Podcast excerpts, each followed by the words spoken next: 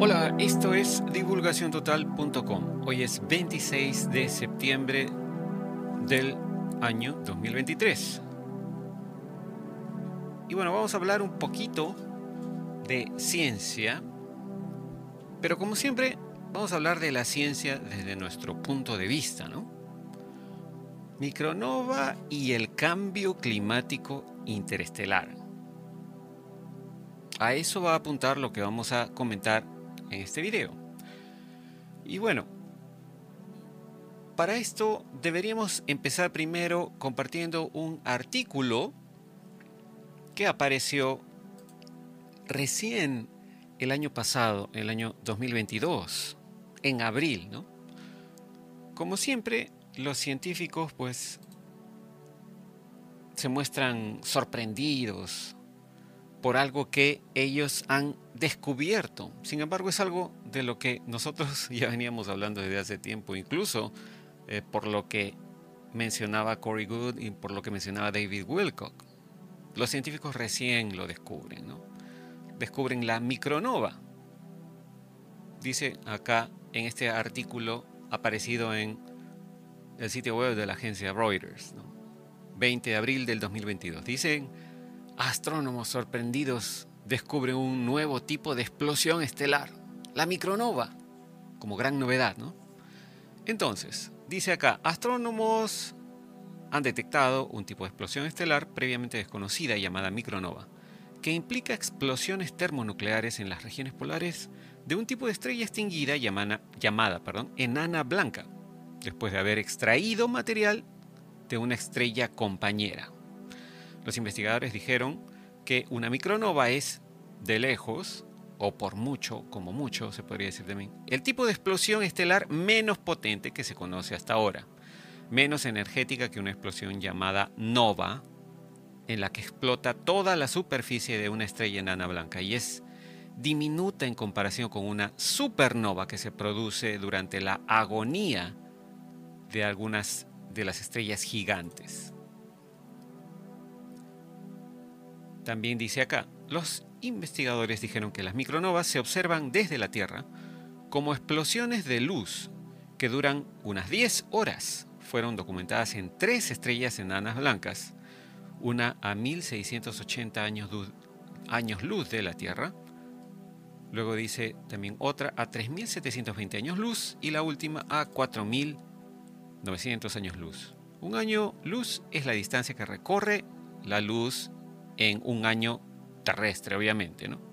Es decir, 5.9, o mejor dicho, 5.900 millones de millas. Esa es la idea, ¿no?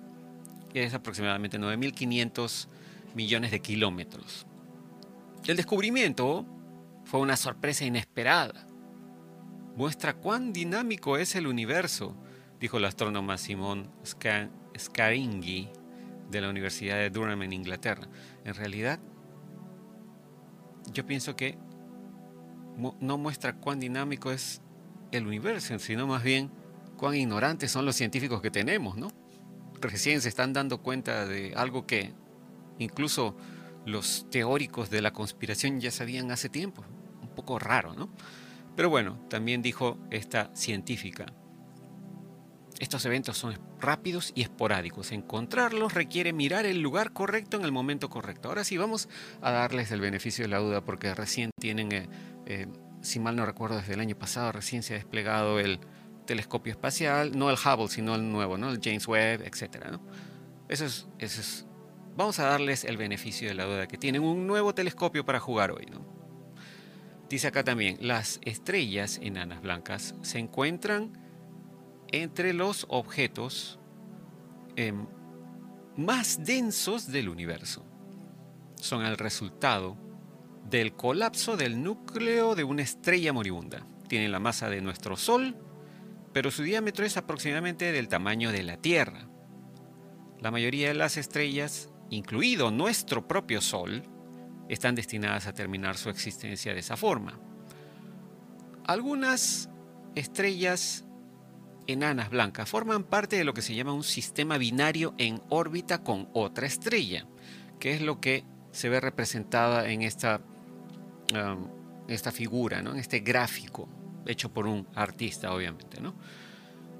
Las micronovas ocurren en sistemas binarios muy específicos. Una estrella enana blanca, que es la que vemos en la parte inferior, eh, posee un fuerte campo magnético y además una estrella está a su lado, digamos, ¿no? de manera cercana en órbita, y es una estrella normal de baja masa, ¿no? como podría ser nuestro Sol. ¿no? Podríamos imaginarnos que si nuestro Sol estuviera cerca de otra estrella que ya es una enana blanca, podría formarse uno de estos sistemas. La atracción gravitacional de la estrella enana blanca puede llegar a extraer gas hidrógeno de la superficie de, la estrella compañera, de la estrella regular, que es lo que vemos representado en este gráfico. Como ven, se ve como un hilo que está siendo extraído desde la estrella regular hacia la estrella enana blanca. Luego, el hidrógeno fluye hacia los polos magnéticos de la estrella enana blanca y de manera similar, esto ocurre, ¿no? De manera similar a cómo el campo magnético de la Tierra canaliza el viento solar, obviamente de nuestra estrella, ¿no? de nuestro Sol, hacia los polos magnéticos de nuestro planeta, provocando las auroras.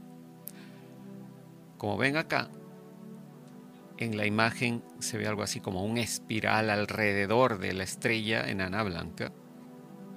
Y esa espiral de, plasma, de energía, eh, confluye, digamos, ¿no?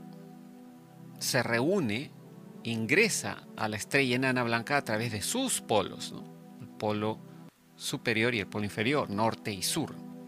Ahora, ¿por qué estamos ah, comentando todo esto? ¿no? Porque nuestro Sol y nuestro planeta actúan de una manera similar.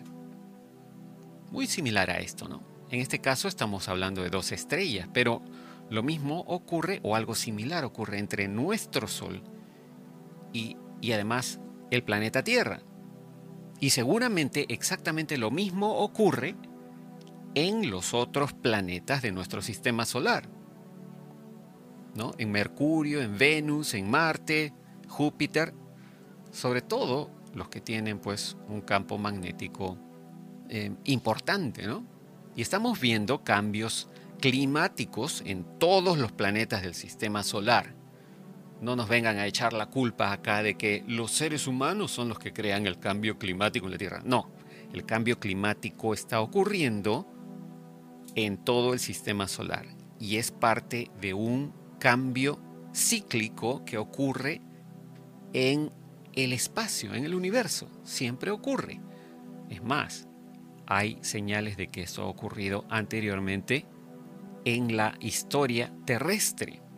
Y estas señales, estos registros, están explicados incluso en, eh, en los textos que han quedado de civilizaciones muy antiguas.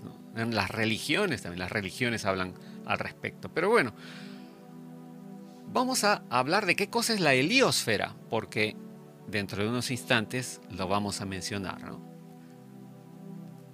La heliosfera. ¿Cómo funciona esto de la heliosfera? El Sol, que es un puntito amarillo que ven en este gráfico, envía un flujo constante de partículas cargadas llamado viento solar. Eso es el, el viento solar, ¿no? Partículas que salen del Sol. Y esas partículas al final viajan pues a través de todos los planetas a una distancia tres veces mayor que la de Plutón, no se queda solamente en nuestro sistema solar. Como ven acá en este gráfico, si se imaginan el sistema solar como si fuera un disco, ¿no? con, con las órbitas de los planetas.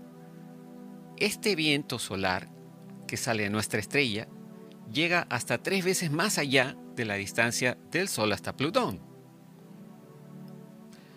Entonces, antes de llegar a ser más o menos como detenido por un medio interestelar. Esto forma una burbuja gigante alrededor del Sol y sus planetas, conocida como la heliosfera, que es lo que ven acá como una burbuja ovoide de color gris más o menos, ¿no? Para, estoy tratando de describirlo esto lo más posible en palabras para nuestros amigos que escuchen este episodio a través de nuestro podcast, ¿no? Pero los que lo pueden ver a través de video están viendo la imagen en pantalla. El viento solar entonces crea al final esta como burbuja. Es una burbuja gigante alrededor del Sol y sus planetas, conocida como heliosfera. La NASA estudia la heliosfera para comprender mejor la física fundamental del espacio que nos rodea, lo que a su vez proporciona información sobre el espacio en el resto del universo, así como sobre qué hace que los planetas sean habitables. Todo esto es en teoría, obviamente, ¿no? El viento solar es un gas de partículas cargadas conocido como plasma. Es un estado de la materia regido por sus propias leyes físicas, al igual que los sólidos, líquidos y gases más comunes. A medida que el viento solar avanza hacia el espacio, crea un entorno espacial lleno de radiación y campos magnéticos, esto es importante, campos magnéticos que se remontan hasta el Sol. Este entorno espacial se ve aumentado además por los rayos cósmicos interestelares y ocasionales nubes concentradas de material solar que se desprenden del Sol, conocidas como eyecciones de masa coronal. Entonces, es importante notar acá ¿no? que están hablando de que hay rayos cósmicos interestelares que aumentan este entorno espacial y generan pues fricciones entre una y otra materia, que es lo que hemos estado hablando desde hace varios años. ¿no? Nuestro sistema solar está pasando a través de una área, un área de nuestra galaxia que está cargada. Entonces, ¿a qué va todo esto? ¿Por qué hablamos de todas estas cosas tan científicas? Hay un hilo de lo que antes se conocía como tweets, ahora son publicaciones en X, ex Twitter, de Zach Borges. Zach Borges ha creado esta este hilo que habla específicamente de esto, ¿no? De lo que se llama supuestamente cambio climático y lo que se llama una micronova o evento de micronova o flash solar también le podríamos decir, ¿no? Pero es un microflash solar, es micronova en realidad, ¿no? A ver. Dice acá, ¿por qué las élites están impulsando tantas tonterías sobre el cambio climático? Porque hay algo que aparentemente es siniestro y que en realidad está acechando a nuestra galaxia, ¿no? Podríamos decir que es algo así como un ángel de la muerte. Si es que nos lo imaginamos como supuestamente debe funcionar, ¿no? Ahora, esto no tiene la intención de asustar a la gente, ¿no? Pero vamos a ver qué es esta micronova y cómo funcionaría. ¿no? Dice acá, la lámina de corriente eléctrica galáctica, también conocida como la lámina heliosférica, es lo que estaba explicando.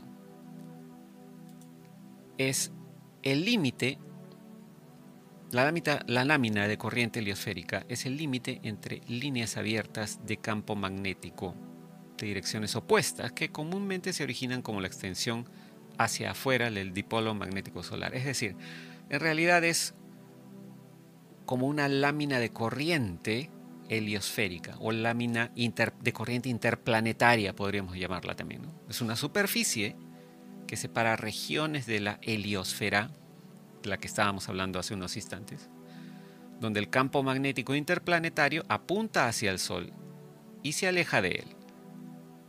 Una pequeña corriente eléctrica con una densidad de corriente de aproximadamente 10 amperios por metro cuadrado fluye dentro de esa superficie formando una lámina de corriente confinada a esa superficie.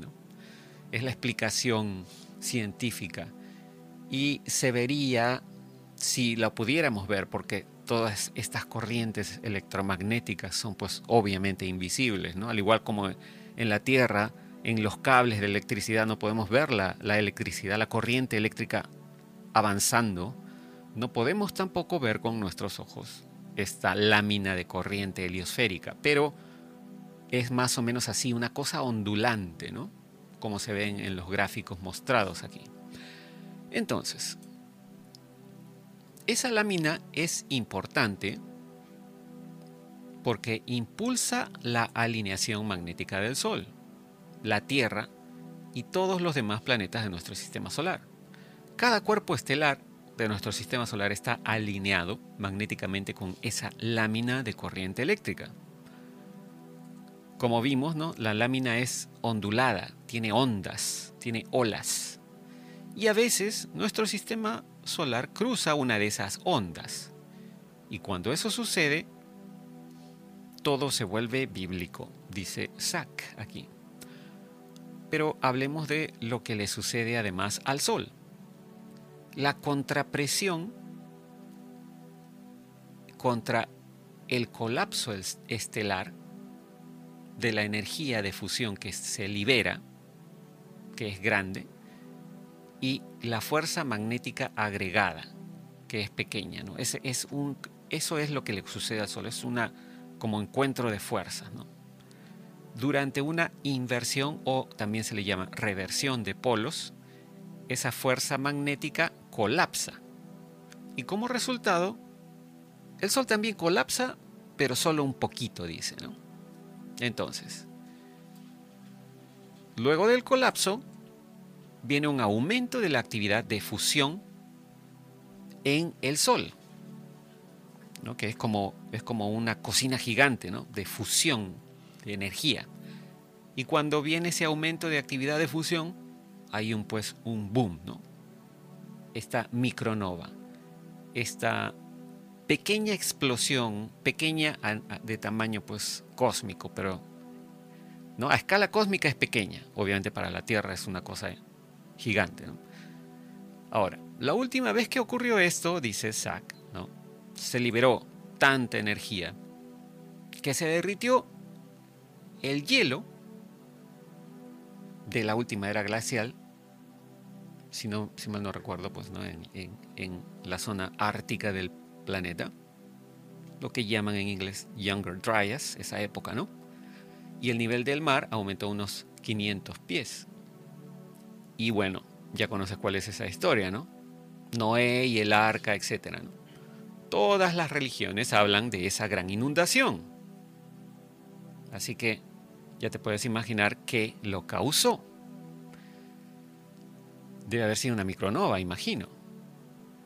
Como se imagina Zack, aparentemente. Los filamentos de plasma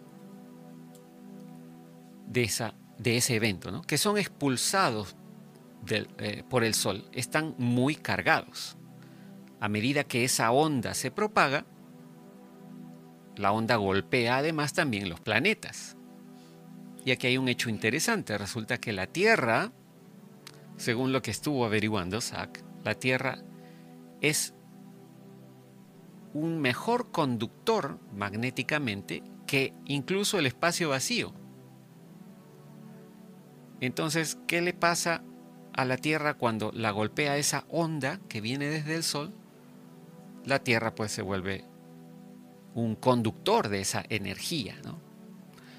Y aquí nos muestra una pregunta que le hizo a ChatGPT, a la inteligencia artificial, ¿no? Zach le pregunta, em, ¿qué resiste más un flujo magnético? ¿El planeta Tierra o el espacio vacío del mismo tamaño que el planeta Tierra? Y la respuesta fue, ¿no? La resistencia al flujo magnético se llama reluctancia magnética, la cual es análogo, análoga a la resistencia eléctrica en los circuitos eléctricos. Es decir, es un tipo de resistencia, ¿no? La reluctancia de un material está influenciada por su permeabilidad, la cual es una medida de la facilidad con la que el material puede magnetizarse o que también soporta un campo magnético. Comparemos la Tierra al espacio vacío. Número 1. El planeta Tierra. La Tierra tiene un campo magnético significativo o importante generado por el movimiento del hierro derretido en su núcleo externo. Como resultado, el núcleo de la Tierra tiene una permeabilidad relativamente alta. Más aún, la Tierra está compuesta de varios materiales de diferentes propiedades magnéticas, obviamente, ¿no? Como lo saben bien todos los que han visto la minería. Pero en promedio esos materiales ofrecerán más apoyo magnético, más soporte magnético que el espacio vacío. Y número dos, con respecto al espacio vacío. El vacío o espacio vacío tiene la permeabilidad del espacio libre, la cual es, eh, bueno, y aquí hay una fórmula, ¿no? 4pi multiplicado por 10 elevado a la séptima potencia negativa, etc.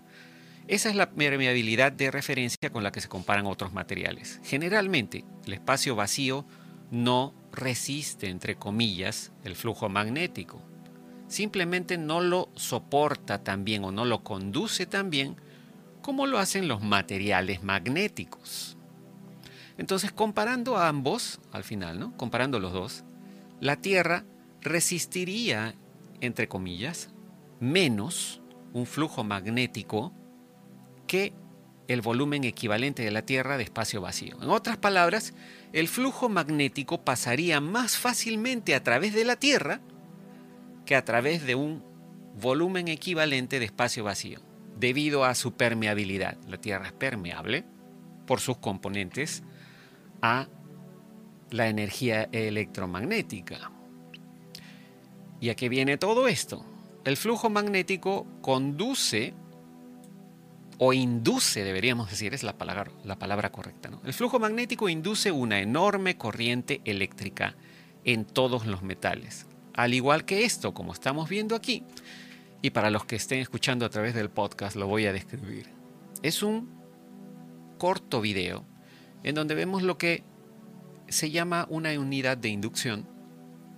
Es un rollo de material de cobre, cobre, alambre de cobre muy grueso, al cual se le aplica electricidad. En el video ponen una barra de metal al medio mientras la electricidad corre y la barra de metal se calienta tanto que se pone incandescente, se pone ah, al rojo vivo, literalmente. ¿no? Luego que se pone al rojo vivo, cortan la electricidad, sacan la barra de metal y la persona que está haciendo la prueba toca el rollo de metal de cobre como si nada, porque el cobre no se ha calentado. Lo que se ha calentado es la barra de metal que metieron dentro del rollo de cobre, de alambre de cobre, ¿no? ¿Por qué? Por la inducción, por el material, eh, digo, por el campo electromagnético, la, la frecuencia electromagnética generó ese movimiento de electrones, esa energía que hizo calentar la barra de metal. Ahora, mucha gente que no um, sabe cómo funciona esto de la inducción y etcétera, se sorprende de esto, pero esto es conocido por todos los que ven inducción electromagnética, ¿no? Entonces, como se imaginarán, nuestro planeta tiene un núcleo metálico y además tiene otras propiedades que son ah, permeables a la energía. Tanto así que nuestro planeta también tiene su propio campo magnético. Imagínense lo que va a pasar cuando llegue este tipo de micronova con sus ondas electromagnéticas. ¿no? Como dice Zach, pareciera pues que no habría escapatoria a esto. No, no hay ningún búnker subterráneo que puedas construir para escapar. Es más, cuanto más te sumerges de manera subterránea, de repente más fuerte es eh, la inducción que va a ocurrir en nuestro planeta. ¿no? Sería, como dice el, el reset, que eclipsa a todos los demás resets hechos por el hombre, imaginados por el hombre. ¿no? En los grandes eventos de Micronova, continúa en el siguiente tweet o publicación, se libera tanta energía en la Tierra que incluso se ha teorizado que la corteza superior de la Tierra se desprende y flota en bloques durante esa tormenta eléctrica. De allí viene la idea que mucha gente tiene de que los continentes llegaron hasta donde están hoy debido a estos movimientos. es más, en, en la siguiente publicación dice, parece que la Antártida solía estar en una región tropical con bosques tropicales pantanosos. Y aquí nos muestra una captura de pantalla de un artículo en CNN que hablaban sobre qué habían descubierto unos científicos en la Antártida. Dice, se ha descubierto que la Antártida tuvo un bosque pantanoso y lluvioso en esa época, de acuerdo a un nuevo estudio. Los investigadores capturaron una rebanada una sección del fondo del mar usando un taladro a bordo de la nave de investigación polar en el mar Amundsen del oeste de la Antártida. Esto fue entre febrero y marzo del año 2017.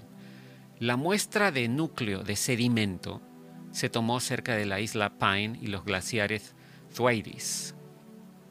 Las tomografías que se hicieron al núcleo de sedimento que, que se tomó como muestra el fondo del mar revelaron muestras puras u originales de tierra de bosques. Había también polen, habían esporas e incluso sistemas de raíces tan bien preservados que pudieron incluso identificar estructuras celulares. La tierra, incluida, incluida eh, en la muestra, tenía ejemplos de polen de las primeras plantas florecientes encontradas cerca al Polo Sur. Y esto tampoco no es novedad para nosotros, ¿no? Ya lo hemos hablado de que la Antártida era antes algo así como una jungla muy verde. Mucha gente por eso piensa que estaba en otro lugar, o que hubo una reversión de polos o que los continentes se movieron por algún tipo de evento importante, cósmico. Entonces, la pregunta de Zack es, ¿está sucediendo eso ahora? Y luego dice, bueno, según lo que dice Ben Davidson de del canal de YouTube de Suspicious Observers, ¿no? Estamos viendo señales de eso. Al parecer, el Sol está expulsando cada vez más viento solar. Y el sistema solar se está volviendo más polvoriento. Y no solo eso, yo debería agregar personalmente que ya van varios años que estamos viendo muchos cambios climáticos en todos los otros planetas del sistema solar, ¿no? Y esto respondería a la pregunta, dice Zach, ¿por qué el Sol parece más blanco ahora? Y sí, esto también es algo que mucha gente se está preguntando en diferentes redes sociales, ¿no?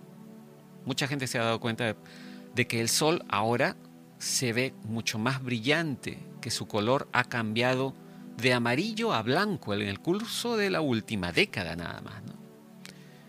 Y mucha gente lo ha notado como en este sitio web Quora, donde la gente pregunta cosas y otras personas responden. Aquí incluso una, una persona eh, responde a esta pregunta en la parte inferior y dice, estás absolutamente en lo correcto, el color del sol ha cambiado durante las últimas décadas. Esto no solo viene del recuerdo de cómo solíamos pintar al sol de color amarillo cuando éramos niños, sino también se pueden ver documentales recientes sobre la naturaleza de principios de la década del 2000 eh, y también de la década de los 90. Y esos programas están ah, almacenados en los servicios de streaming, las plataformas de streaming, ¿no?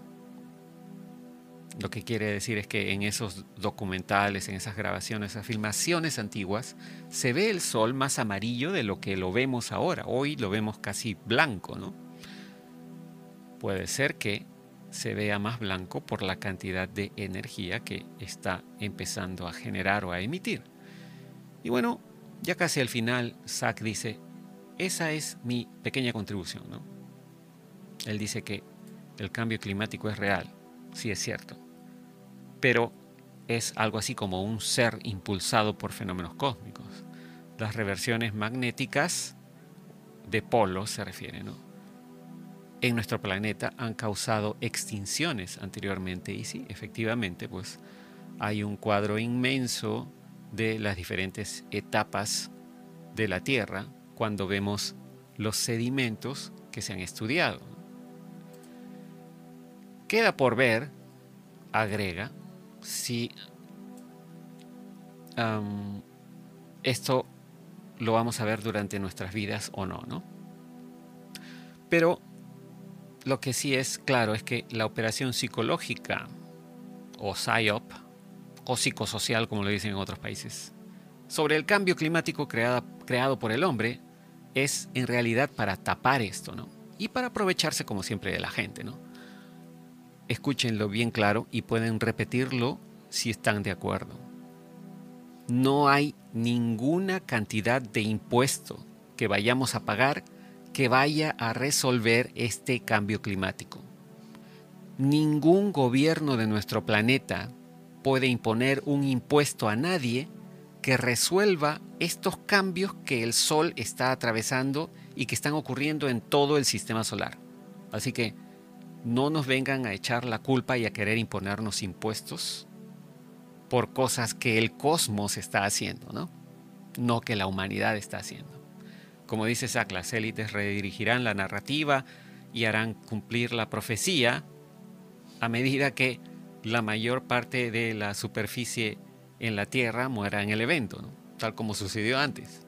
Pero bueno, no estoy seguro realmente de si algo así como un evento catastrófico va a ocurrir, porque hay que tener en cuenta que estos cambios no ocurren desde hace eh, pues decenas de miles de años y lo único que tenemos son ciertos textos antiguos que comentan cosas similares, pero realmente nadie sabe cómo se atraviesan, cómo la gente sobrevivió a esto, ¿no? Así que puede ser, puede ser, digo yo, que este tipo de evento no afecte quizás necesariamente al ser humano, solamente a la Tierra. Es más, dependiendo de posiblemente qué tan nivel evolutivo tengamos a nivel conciencia, de repente nosotros ni nos damos cuenta. ¿O será que ciertos seres humanos se irán a dar cuenta y, otros seres humanos no? Me imagino que dependerá de, como dije, en qué nivel evolutivo estamos eh, desde el punto de vista espiritual también, ¿no? No sabemos qué tanto influya en eso, ¿no? El que percibamos estas catástrofes o no. Y esto de la inducción, como les decía, no es eh, nuevo, ¿no? Aquí tenemos otro ejemplo donde una pieza de metal, como ven, dentro de un rollo de cobre, es calentada tanto por la inducción, por el campo electromagnético que fluye a través de ese rollo de cobre, que la pieza metálica hasta se derrite, ¿no? Y al momento en que cortan la electricidad, está incluso flotando. Si la pueden ver allí, ¿no? La pieza metálica está flotando en medio del rollo de cobre. Y al momento en que desconectan la electricidad del rollo de cobre, la pieza metálica cae como si fuera un líquido y en la superficie inferior pues se hace como un charco ¿no? del, metal. Y por lo visto eh, no es la primera vez, en la parte superior de esta imagen vemos ah, los charcos, los otros charcos de metal. ¿no? En fin, esto de la inducción, así como se ve en estos casos con estas unidades de inducción, calentamiento por inducción, eh, esto es un ejemplo a nivel pequeño, pero a nivel cósmico se cumplen las mismas reglas. Así que vamos a ver qué pasa. Sin embargo, queda, como dijimos, y como dice aquí, queda por ver si esto lo veremos durante nuestras vidas o no. Podríamos solo tener clima extraño en nuestras vidas. O podríamos quizás ser golpeados por un filamento solar que erupcione magnéticamente y colisione con la Tierra. Quizás acabando con muchos componentes electrónicos, tal como ocurrió con el evento Carrington.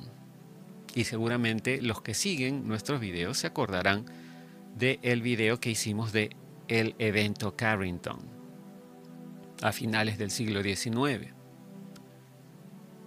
en donde lo más importante a nivel eléctrico que teníamos en esa época era el telégrafo y muchas líneas de telégrafo incluso se quemaron por la gran cantidad de eh, electricidad que llegó a la Tierra.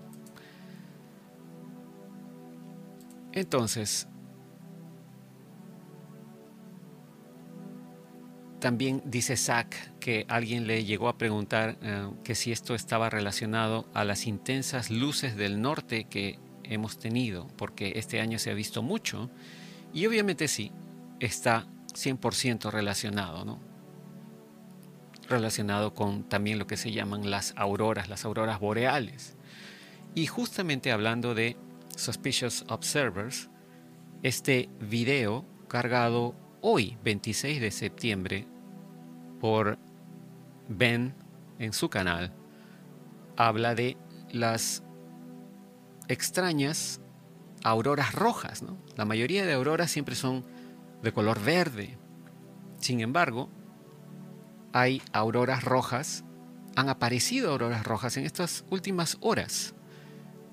Esto es del 24 de septiembre, como ven, es una fotografía en donde vemos a esta persona parada y en el fondo se ve una aurora roja. Eh, los magnetómetros, dice, en Canadá saltaron incluso hasta 129 nanoteslas. Y justo esto fue después de una eyección de masa coronal del Sol, ¿no? que para los que no estén siguiendo esta información, hace 3, 4 días hubo como dos o tres eventos de estos de eyección de masa coronal y esta energía ya llegó al planeta y lo extraño es que generó estas auroras rojas, no verdes. Según Ben, como dice él en su video, eh, tiene lógica si consideramos que el campo electromagnético de la Tierra, que digamos que nos protege de todo esto, ¿no? los rayos ultravioleta, etc., eh, supuestamente se está debilitando.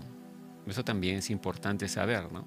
Pareciera que el campo electromagnético de la Tierra se está debilitando, pero hasta el momento todavía funciona y bueno, el viento solar se expresa en nuestro campo electromagnético con este tipo de luces. ¿Y por qué siempre es en el polo norte o en el polo sur? Bueno, la mayoría de los que vemos nosotros reportados son en el polo norte porque al polo sur, como ustedes sabrán, no dejan a nadie entrar, pero también ocurre en el polo sur. ¿Por qué? Porque el campo electromagnético de la Tierra es un toroide. Y como recordarán, el toroide tiene como embudos en la parte superior, polo norte, y en la parte inferior, polo sur. Y a través de esos embudos es que la energía electromagnética que viene del Sol eh, se dispersa. Pero bueno, esto es todo lo que queríamos comentarles. Así funciona esta cuestión de la micronova y las energías electromagnéticas que pueden venir del Sol y actuar con nuestro planeta o interactuar con nuestro planeta, al igual que ocurre en estas ah, explosiones micronova de las estrellas enanas blancas. Lo mismo podría pasar en nuestro Sol con respecto a la energía que está viniendo contra la heliosfera y de repente lo que sea que erupcione el Sol podría tocarnos un poquito, ¿no? Eh, recomiendo yo mucho seguir a Suspicious Observers en YouTube se llama así Suspicious Observers, pero Observers está con el cero al comienzo, no con la letra O.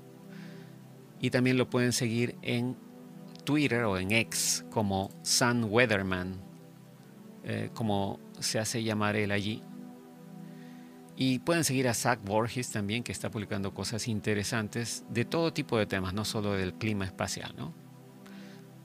Para lo que, todo lo que tiene que ver con el sol, Ben Davidson o Sun Weather News, Sun Weather Man en, en Twitter o en X, pueden seguirlo. Todos los días publica un video de dos o tres minutos dando las noticias del día con respecto al Sol y todo lo que tiene que ver relacionado con el Sol y nuestro planeta. Continuaremos en próximos videos hablando de este tema que es muy actual y que pienso yo deberíamos todos estar siguiendo ¿no? para ver cómo va evolucionando esta cuestión del el Sol. Muchas gracias por su atención. Nos comunicaremos en el próximo. Será hasta entonces. Cambio y fuera.